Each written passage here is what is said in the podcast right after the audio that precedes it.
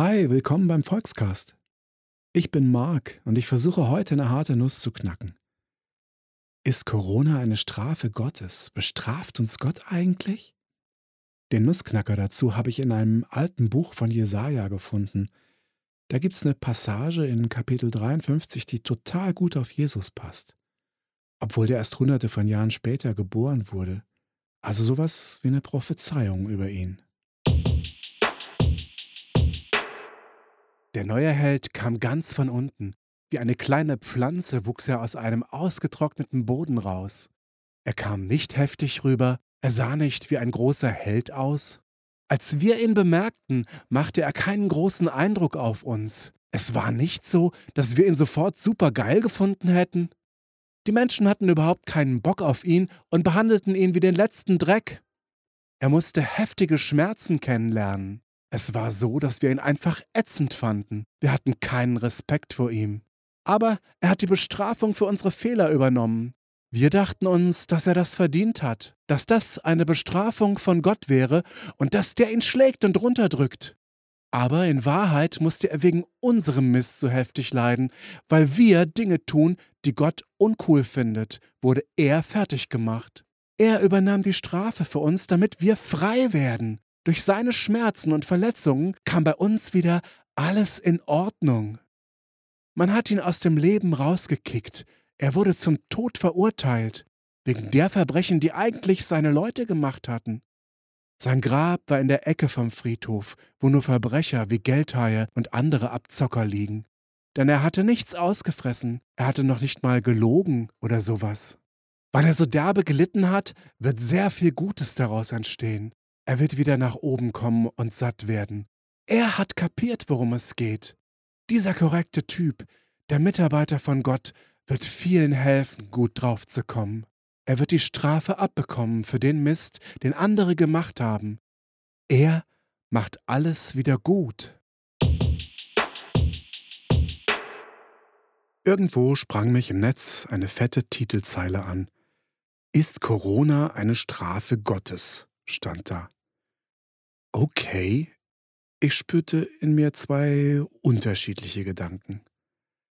Erstmal dachte ich, ja, das werden sich in den letzten Monaten schon viele Menschen gefragt haben.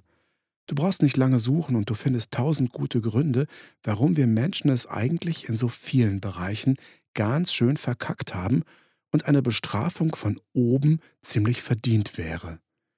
Dafür, dass wir unser Klima immer noch vor die Wand fahren, die ärmeren Länder immer noch ausbeuten, dafür, dass wir Waffen an Diktatoren verkaufen und Flüchtlinge im Mittelmeer absaufen lassen. Tausend Gründe und längst nicht nur bei denen da oben. Ich habe doch selbst auch schon genug Mist gebaut.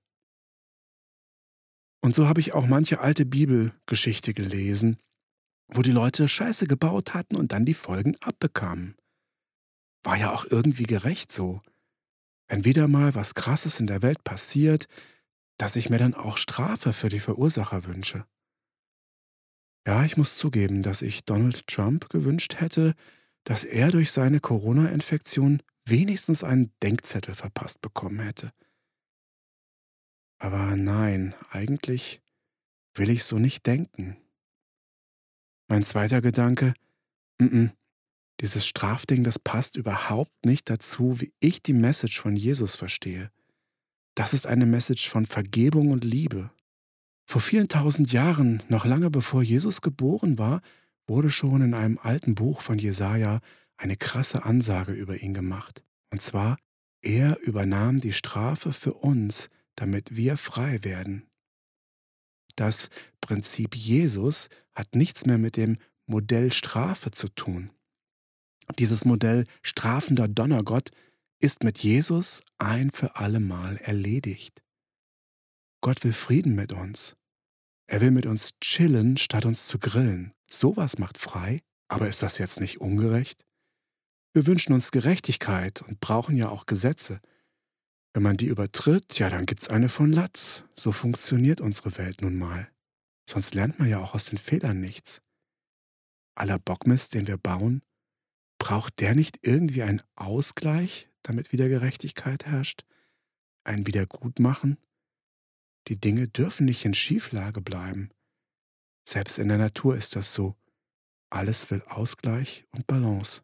Aber Gott liebt die Menschen, auch wenn sie so viel Mist machen. Es blutet ihm das Herz bei dem ganzen Mist, den wir verbocken. Er müsste uns eigentlich krass bestrafen dafür, das wäre gerecht. Aber das will er nicht mehr. Es blutet ihm das Herz und er liebt uns. Die Bibel geht davon aus, dass Gott und Jesus eins sind. Dann springt er doch lieber selbst ein. Und damit schafft er dann einen Ausgleich für immer. Er unterbricht damit letztendlich den Teufelskreis von Auge um Auge und Zahn um Zahn. Okay, ich kann völlig verstehen, wenn dieses Prinzip ziemlich weird klingt, dass Gott seinen Sohn, mit dem er ja auch irgendwie eins ist, selbst opfert und bestraft. Letztlich bedeutet das aber auf den Punkt gebracht, dass Gott uns so sehr liebt, dass er sich selbst die Ärmel hochkrempelt und auf die Erde kommt und einer von uns wird. Er zahlt die Zeche selbst. Stell dir vor, du bist in einem Restaurant, hast super gegessen und hast eine dicke Rechnung. Aber du hast dein ganzes Geld verloren.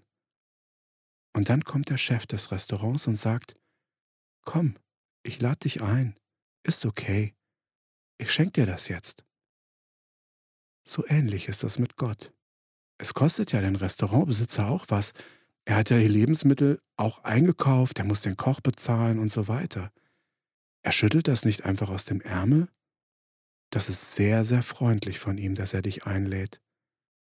Und das ist gerade auch das Einzige, was dir den Hintern retten kann, denn du bist ja pleite.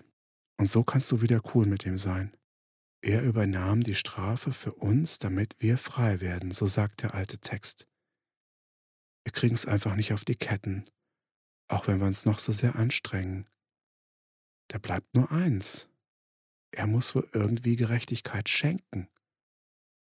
Aber das geht nicht mit alle Augen auf einmal zudrücken oder fünfe gerade sein lassen, dann wäre ja niemandem geholfen. Und das ist so genial. Gott selbst schafft diesen Ausgleich. Er zaubert das nicht irgendwie herbei, es kostet ihn richtig was. Das sieht man am Kreuz, wo Jesus hängt. Das ist das Prinzip Jesus. Er nimmt die Bestrafung auf sich und nimmt sie uns ab. Der ist nun nicht mehr mega weit weg im Himmel. Ja, den kann man sogar anfassen und Papa nennen. Jesus zeigt uns mit seinem Leben auch gleich noch, wie wir so leben können, dass es niemandem schadet oder andere ausbeutet. Er zeigt uns das Prinzip Liebe, das die Menschen durch und durch gesund und sauber machen kann. Wie ist das bei dir? wenn du im Leben klarkommen willst?